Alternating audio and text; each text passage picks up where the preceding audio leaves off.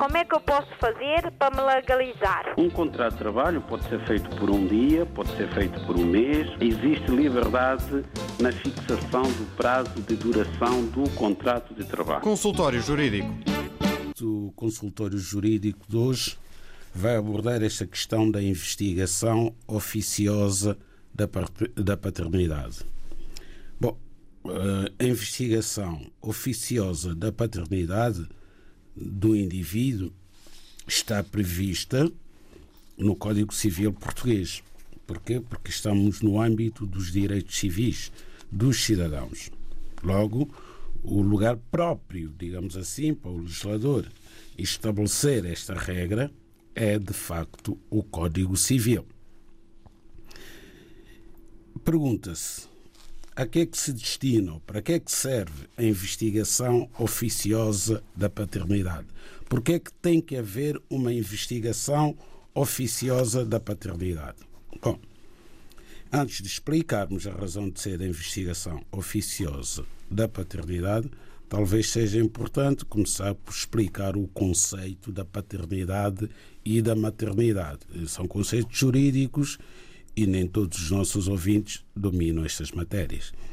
Então, a paternidade é uma relação de filiação que se estabelece entre o indivíduo, normalmente o menor, porque todos começamos por ser menores, e o seu pai biológico. Então, quando se estabelece essa relação, que, que é uma relação de sangue, e que depois passa a ter uma formalização em termos jurídicos, então estamos perante o conceito da paternidade. E o mesmo se passa do lado da mãe, em que se estabelece a maternidade. Passamos a saber quem é a mãe daquela pessoa, quem é a mãe daquela criança.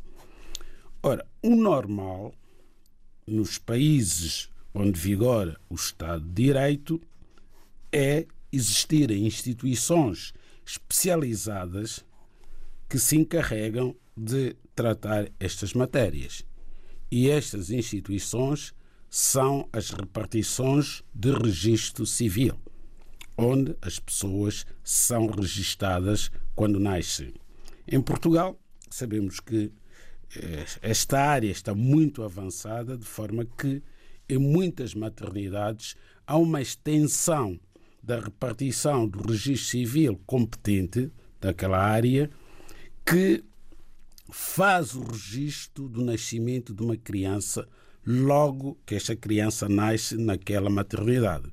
E quando a mãe tem alta e leva o seu bebê para casa, já leva o seu filho com o registro de nascimento.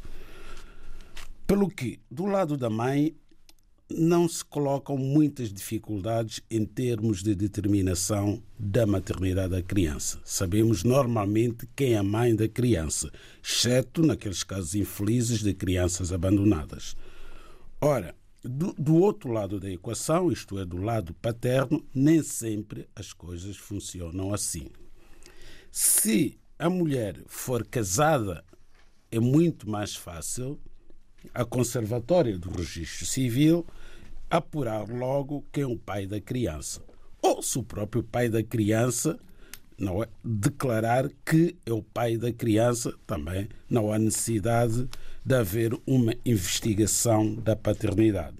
Agora, quando uma mãe dá à luz uma criança e no ato do registro da criança declarar que desconhece o pai da criança, ou identificar o pai da criança e este recusar-se a assumir a maternidade, a lei prevê este instituto da investigação oficiosa da paternidade, que visa o quê? Visa apurar e determinar a paternidade do menor cuja identidade do pai é desconhecida. Apenas isso só. É um mecanismo judicial, é um processo que entra em tribunal obrigatoriamente e de forma oficiosa, portanto, a mãe não tem que declarar que quer que o tribunal investigue quem é o pai da criança, é uma competência oficiosa do tribunal.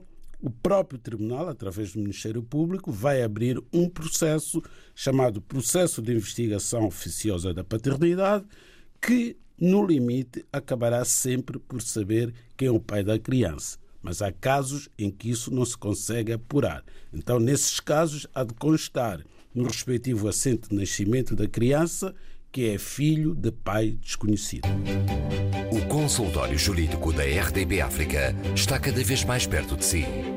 Envie as suas dúvidas ao Dr. Adriano Malalane através do e-mail consultóriojurídico.rtp.pt e ouça as respostas ao sábado ao meio-dia na RDP África. Consultório Jurídico. Estamos aqui para ajudar.